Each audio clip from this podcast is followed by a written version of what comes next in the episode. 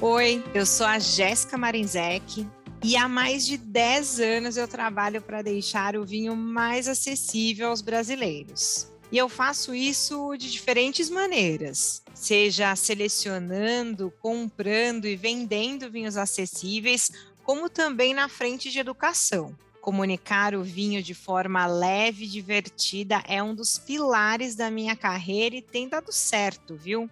Foi por isso que eu criei o podcast Aula Aberta de Vinho.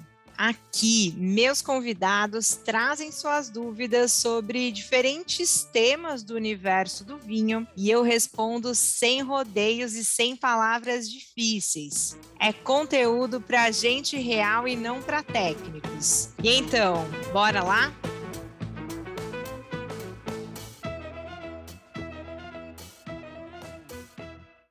Bom dia, boa tarde, boa noite. Aqui sou eu, Jéssica Marinzec, no episódio de número 13 do podcast Aula Aberta de Vinho. Excepcionalmente, nesse episódio, eu estou solita, isso mesmo, não tem ninguém para conversar comigo, mas eu tenho certeza que você está me ouvindo por conta do Covid que me pegou. Eu não consegui marcar com os meus alunos barra participantes barra convidados, por isso esse podcast eu estou gravando sozinha.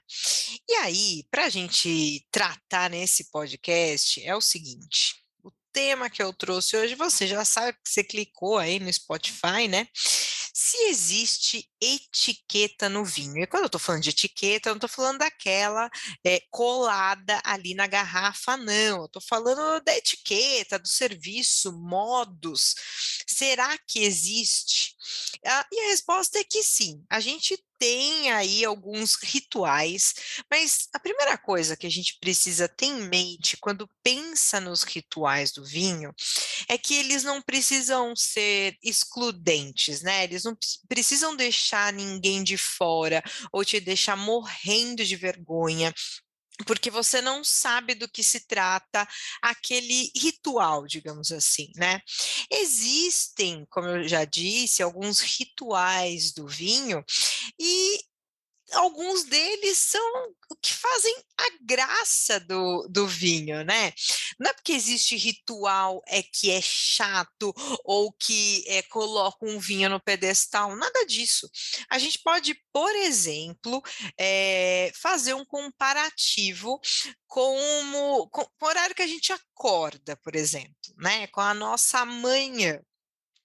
Você, em geral, eu imagino que não sai da cama e pula direto para o carro ou para frente do computador para já trabalhar ou pula, da, sai da cama e vai direto para o ônibus, seja lá como você vai até o trabalho, né? Porque hoje a gente tem pessoas que trabalham de casa, pessoas é, híbrido, home office, mas existem os seus rituais da manhã, seja tomar um café, seja tomar um banho, escovar o dente, meditar, fazer um, um, exercício, ler alguma coisa, é, checar a rede social que seja, ouvir um rádio, ver televisão.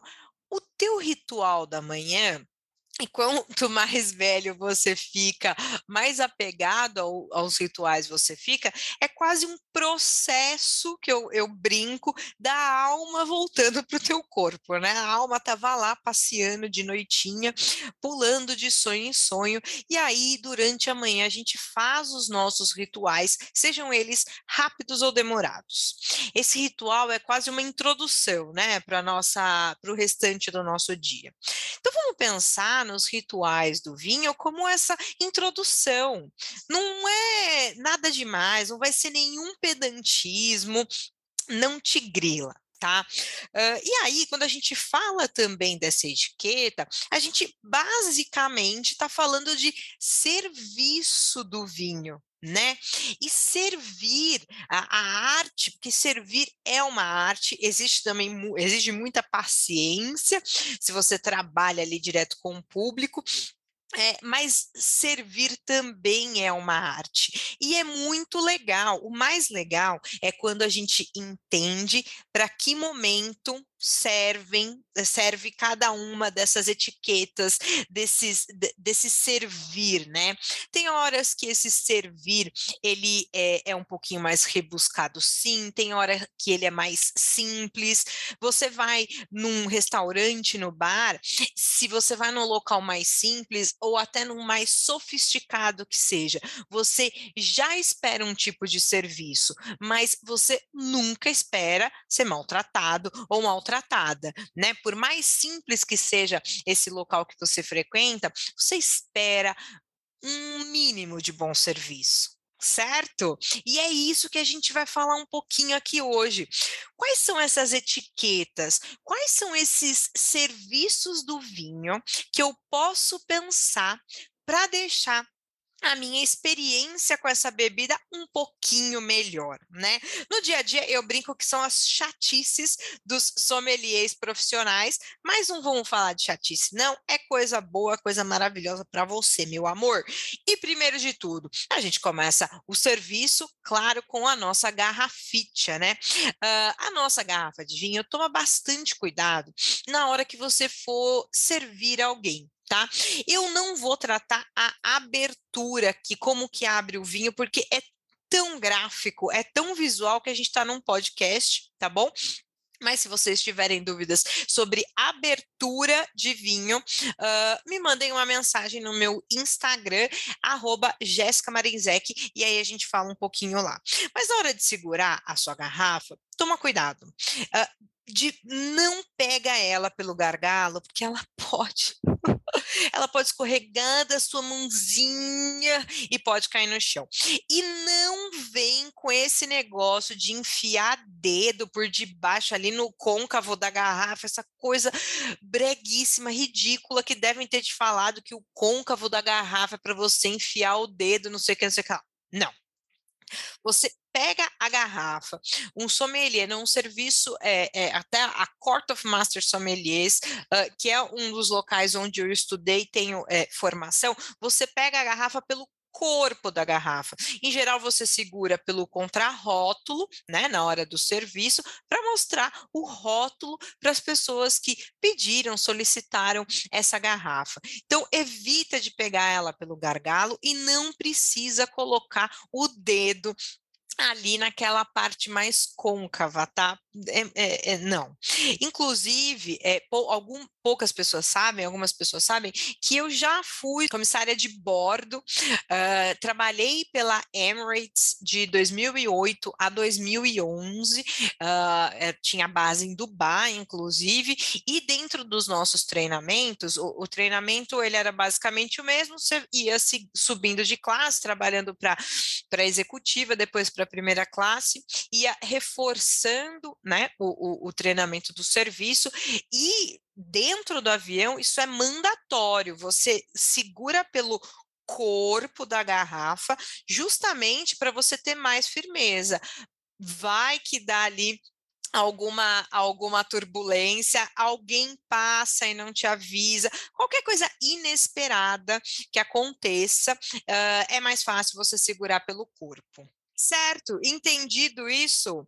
Bom, a nossa próxima dica é o seguinte: uh, quando a gente fala então desse, dessa, desse serviço, dessas etiquetas, pense também na temperatura do vinho na hora de você servir. Tá? Uh, a temperatura do vinho ela pode mudar muito a experiência com esse com essa bebida, com esse líquido. Por quê? Quando você serve vinhos muito eh, demasiadamente quentes, eu não estou falando quente 30 graus, né, amor? Estou falando quente, sim, acima da temperatura desejada, você acentua o álcool. Então, às vezes, se você serviu para alguém, ou você é essa pessoa é, que fala, ah, coloquei o nariz aqui na taça, só estou sentindo álcool. Será que esse vinho não está mais quente do que ele deveria? E o contrário, quando o vinho está mais gelado do que deveria, você toma um gole desse vinho, acabou, né? Tua, tua língua fica basicamente dormente e você não consegue sentir os sabores, os gostos, tá? Desse vinho. Então, obviamente que muito gelado não é desejado e muito quente também não é desejado.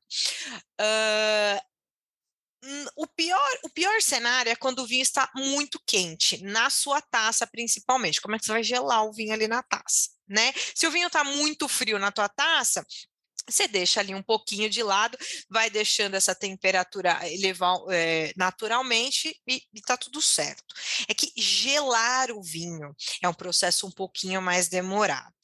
Mas vamos falar das temperaturas. Então, quando a gente fala de serviço, tá, amor? De serviço para servir o vinho. Se você tem dúvidas sobre temperatura de guarda, como você guarda o vinho na sua adega, etc e tal, tem um episódio aqui no podcast que fala só sobre adegas, tá? A gente está falando do serviço. Então, quando você pensa em servir o vinho tinto bem encorpado, sabe aquele que tem um taninão? A Taná, Cabernet Sauvignon, esses vinhos, pense em temperaturas de 15 a 18 graus Celsius. O vinho tinto, taninão, sabe? Taninudo. Ele, muito gelado, você também sente esse tanino bem pegado, uh, pode ficar adstringente e não é legal, tá? Uh, tintos de corpo mais leve, como aqueles feitos com a uva Pinot Noir Gamay Garnacha. Você pode servir ali a uma temperatura de 13 graus, assim como brancos super encorpados. Às vezes um Viognier, às vezes um Chardonnay passado em barrica, tá? Agora, brancos levinhos, fica ali na casa dos é, 10 graus Celsius, e os, os brancos e rosés, né, na casa dos 10 10 graus Celsius, e os espumantes mais friozinhos também, tá, gente? 6, 8, até para as borbulhinhas ficarem bem, bem pequenininhas, tá bom? Quando a gente fala de vinhos de sobremesa, temperatura ambiente não rola, né, gente? A gente precisa também dar uma resfriadinha. Se for um vinho de sobremesa tipo Porto, que é tinto na sua grande maioria, né? A maioria dos vinhos do Porto são tintos. Vamos pensar vinho, vinho tinto com bastante tanino. Vamos pensar em 15 graus Celsius e tudo mais, tá? Vamos para um terceiro ritual que é, muita gente se engana, que é de deixar o vinho respirando já risca da sua, da sua mente, da sua lista, que é, que é abrir a garrafa e deixar a garrafa aberta respirando. Não funciona, tá? Por quê? O orifício da garrafa é muito pequenininho para que entre oxigênio é, suficiente para aerar o seu vinho. Então, não faz a menor diferença. É firula, firula total. Você quer aerar o vinho? Coloca na taça, coloca num decanter, ou você coloca numa jarra de vidro mesmo, tá? Porque a aeração, ou seja, o contato do líquido com o oxigênio, ele abre os componentes aromáticos do nosso vinho, ele ajuda o vinho a abrir. É como se você tivesse é, colocado o vinho no gesso, sabe? Gesso que, quebrou a mão e colocou no gesso. E aí, depois que você tira o gesso, você não sai mexendo a mão rapidamente, né? Ela demora um tempo, tem gente que tem que fazer fisioterapia, aliás, quase todo mundo faz fisioterapia, pensa que é quase a fisioterapia. Então o vinho estava lá preso dentro daquela garrafa, você coloca esse vinho numa taça, num decanter, numa jarra de vidro, gira ele, tá? Vinhos muito, muito antigos, 1910, 20, 30, tem que tomar cuidado, oxigênio demais mata o vinho, uh, mas o, o, oxigênio na medida certa, ele abre esses componentes aromáticos. Então, esse negócio de colocar o vinho para respirar só abrindo a garrafa, sinto dizer que é balela, tá?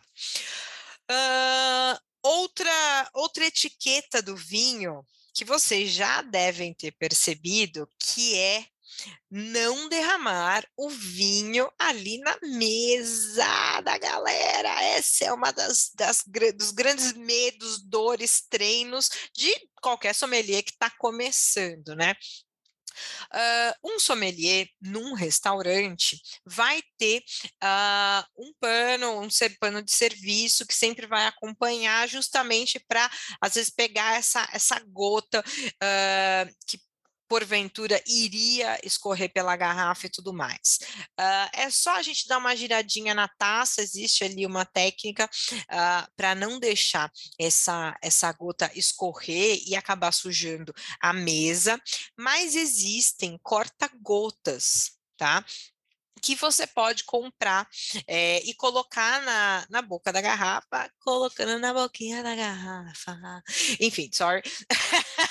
na boca da garrafa, uh, e você e, e, e ela não escorre, não escorre tá? Então, esse corta-gotas ajuda bastante na hora do serviço, é, é, uma boa etiqueta, não vai sujar a tua, a tua toalha, não é mesmo? Uh, porque depois tem que entrar todas aquelas historinhas de como tirar a, a mancha do vinho. Eu, um dia a gente fala sobre isso aqui, é, não vou dar hoje as dicas, mas tem um monte por aí na internet como tirar mancha de vinho tinto da, da, da sua toalha favorita, por exemplo, tá? Bom, a gente uh, já abriu o nosso vinho, a gente já falou sobre a temperatura desse vinho. Ah, um ponto importante a temperatura desse vinho. Se o meu vinho está uh, é, mais quente do que ele deveria, uma forma rápida, relativamente rápida, é balde de gelo com água, não coloca só gelo, é, não é para colocar só gelo, é gelo com água, um pouquinho de sal. E isso agiliza uh, o teu vinho ficar um pouquinho mais gelado, tá? Uh, a gente falou de colocar o vinho para respirar, que é balela, só abrir a garrafa, né? Então pode deixar na taça, no decanter, numa jarra, falou do corta-gotas, e aqui vai uma etiqueta, assim, que talvez, ai, não sei se é a mais importante, mas é uma das mais, mais, mais, mais, mais importantes, que é até onde servir o vinho na taça. E por que, que ela é uma das mais importantes? Lembra do ritual? Lembra lá de manhã, cada um com o seu ritual da manhã para começar o dia bem e tudo mais? Uh, girar o vinho na taça, que vocês já devem ter visto um monte de gente fazendo isso, girando o vinho na taça e tudo mais. Não é algo de gente fresca, metida, nada disso. É, ele o ato de girar o vinho na taça, é, ele é saudável para o nosso vinho. Lembra dos componentes aromáticos? Então, eles são voláteis, né? Então, quando a gente gira esse vinho na taça, esse, esse líquido, ele entra em contato com as paredes da taça, vai quebrando as moléculas de aroma e elas vão se abrindo. E a gente consegue sentir mais aromas desse vinho. Por isso que tem algumas coisas, algumas regrinhas que você vai ver os sommeliers quebrando, mas a de servir o vinho na taça dificilmente. Qual que é o segredo? É servir um terço. Metade, não, metade? Não, não, metade não, um terço tá? Um terço. Eu sei que se o dia tá mais difícil, você quer encher a taça logo, um terço, tá bom? Até, até porque a própria taça, que em geral, a maioria das taças hoje tem esse formato de flor de tulipa, né? Ela já prende os aromas desse vinho ah, ali dentro daquele bojo, tá bom? Então, olha, é, cuidadinho com isso. Quando a gente fala de vinho branco, lembra que a gente já falou de temperatura? Pois é, quando a gente fala de vinho branco, uh, a gente vai servir um pouquinho menos do vinho branco na taça, justamente para manter esse vinho branco um pouquinho mais fresco, para a temperatura dele não elevar demais. Então, é, todos esses cuidados, tá? É, todo esse trato, essa etiqueta, ela não é para deixar o vinho mais difícil, mais metido, nada. É só para a gente ter uma experiência muito, muito, muito legal, tá? E onde que segura essa taça, hein? Já vi um monte de gente falando, segura. Onde que eu seguro? Eu seguro no bojo, eu seguro na haste. Olha só. Idealmente, você não segura no bojo. Sabe quando você pega assim por baixo na mão, parecendo uma conchinha assim. Por conta disso tudo que eu acabei de falar agora, temperatura do vinho, né? Então, digamos que você está numa, numa festa, é, que é essas festas de pé, assim, que a galera está muito de pé. Se você segura a sua taça de vinho num, num formato de concha, né? Como sua mão sendo uma concha abraçando essa taça, a tua mão que pode, pode ter alguma temperatura aí mais elevada, tem gente que tem uma mão quente, né? Uh, pode deixar esse vinho mais quente do que o desejado, né? Então, tua mão vai esquentar o vinho, basicamente isso, amores. Então, segure na, no, na, na haste, esse é o mais indicado, e aí eu vou dar uma, uma minha, assim, minha de Jéssica mesmo, eu tenho, eu, eu particularmente, tenho nojo de segurar no bojo, porque a gente tá pegando no cabelo, às vezes pega comida com a mão, aí pega no bojo, aquele bojo vai ficando leoso, e eu não gosto. Então, sempre ali pela haste é, é, a melhor forma de você degustar o vinho e é a melhor forma para você girar. Olha lá, olha todo o ritual, que não é uma chatice novamente, mas quando você segura na haste, fica mais fácil de você girar o vinho na taça. E lembra que eu falei, né? Girou o vinho na taça, aquele líquido tá dançando ali dentro, os componentes aromáticos se abrem e vem aquela festa festa dentro da nossa taça. Muito bem, muito bem, muito bom. Mas digamos, digamos que você está num jantar especial que você mesmo está promovendo, ou foi convidado ou convidada por alguém. E vocês vão servir mais de um vinho na ocasião. E aí? Tenho, primeiro de tudo, tenho que trocar a taça a cada vinho servido?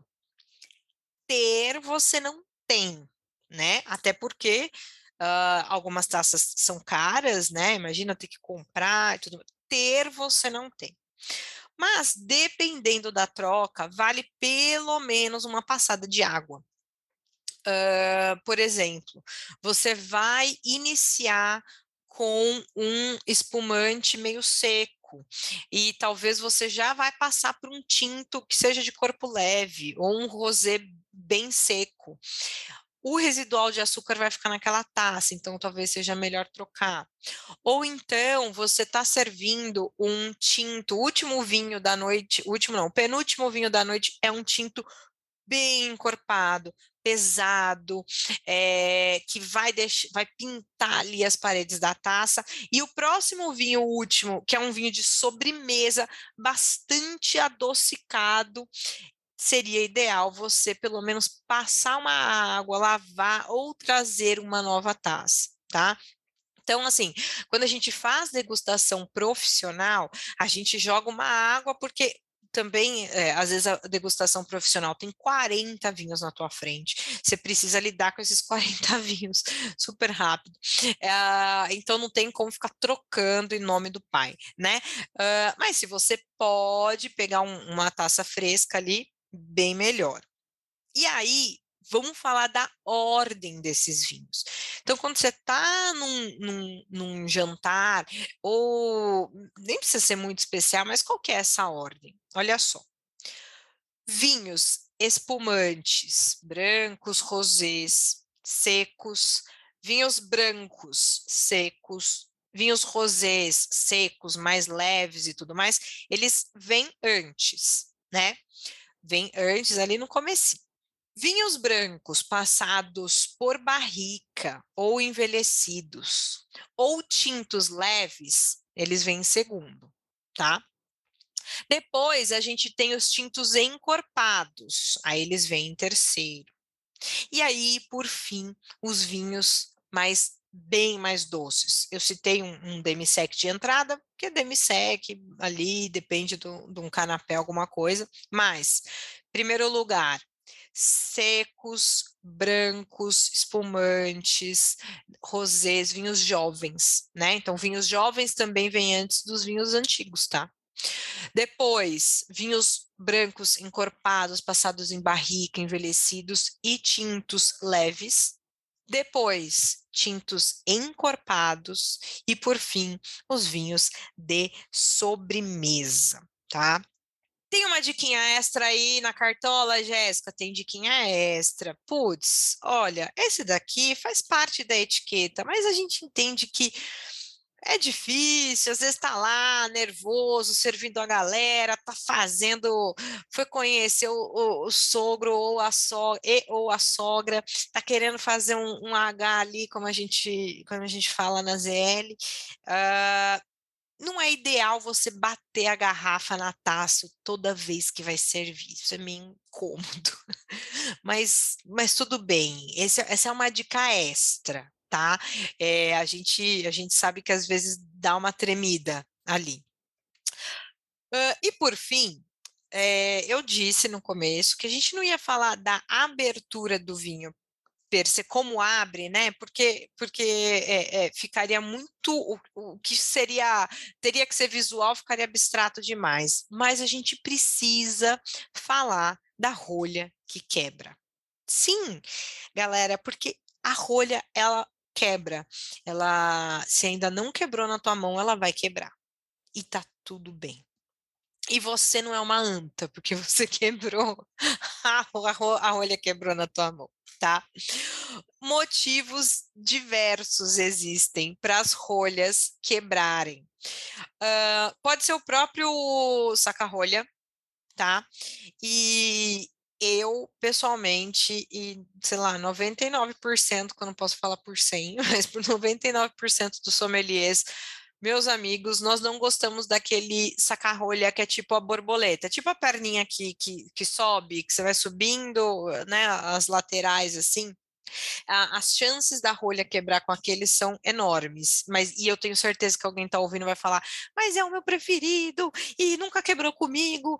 Mas em geral é o que quebra mais. A gente gosta daquele amigo do sommelier. Se você não sabe o que é o saca-rolha amigo do sommelier, depois joga no Google, tá?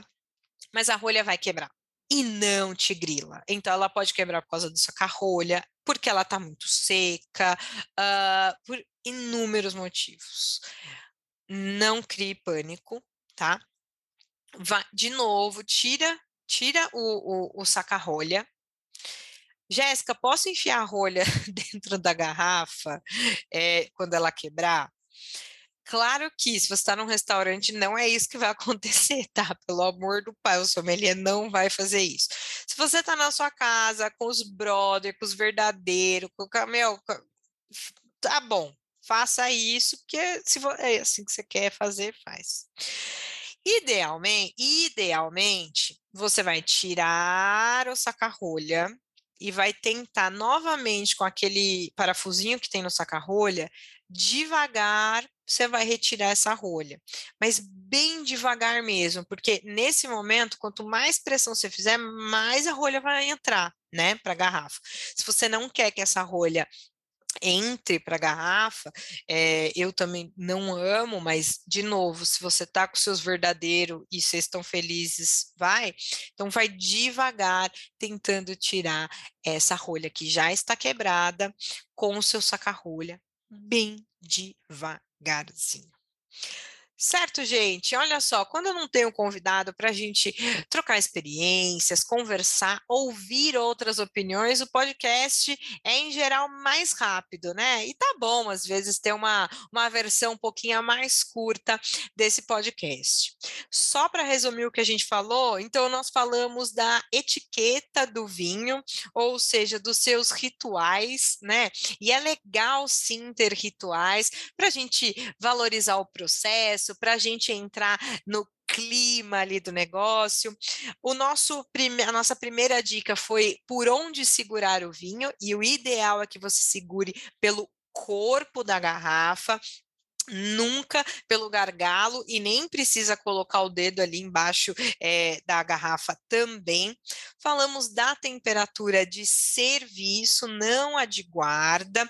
Temperatura de serviço dos tintos encorpados, 15 a 18, tintos mais leves, 13, brancos mais encorpados também 13, brancos leves 7 a 12, espumantes pode ser de 8 a 10 e vinhos de sobremesa se for um vinho tinto, por exemplo, como o Porto, podemos pensar também é, de 15 a 18 graus Celsius, tá? Uh, não vamos, acabou ali com aquela história de abrir, tirar a rolha e deixar o vinho respirando, isso caiu por terra, podemos deixar o vinho respirando na taça, no decanter ou numa jarra de vidro, porque o oxigênio em boas quantidades abre os aromas do nosso vinho.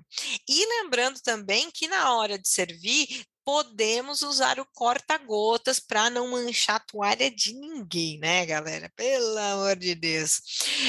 Uh, e falando de servir também, uma das maiores etiquetas do vinho é servir um terço da nossa taça, para melhorar a nossa experiência, né? A gente poder girar o vinho na taça, que não é coisa de gente mala, e abrir os componentes aromáticos, é a festa do vinho. E para ajudar a gente a girar o vinho na taça e tudo mais, bora segurar a taça pela haste, né? Pelo bojo, pode deixar o nosso vinho mais quente. E quando a gente fala de serviço, é, tô, num tô, num, tô num jantar em casa, na casa dos amigos, legal servir primeiro espumantes, é, brancos e rosés secos, depois os é, brancos mais encorpados, tintos mais leves, tintos encorpados e, por fim, os vinhos de sobremesa. Se precisar trocar a taça, pode trocar, se não, passa uma água que tá tudo certo. Tá? E também vinhos mais le vinhos mais novos são servidos antes dos vinhos mais antigos. A dica extra foi: toma cuidado para não ficar batendo a garrafa nas taças na hora de servir. E por fim, não vamos esquentar moringa. Todo mundo já quebrou uma rolha. Se você está com os verdadeiros e quer empurrar a rolha para dentro da garrafa, o vinho é teu, não posso fazer nada. Mas se você quiser, você tira essa, esse saca-rolhas e depois devagarzinho vai tentando com o próprio saca-rolha mesmo retirar essa rolha que ficou ali quebrada. Olha, eu espero que você tenha gostado dessas dicas. O próximo episódio do podcast a gente já volta com convidados, com as perguntas uh, que eles me fazem sem eu saber absolutamente nada. Gostou? Compartilha uh, esse, esse podcast com seus amigos, avalia no podcast, dá cinco estrelas, por favor. E se quiser me seguir, é, eu estou em todas as redes sociais como Jéssica Marinzec. É isso, muito obrigada e até o próximo episódio. Tchau!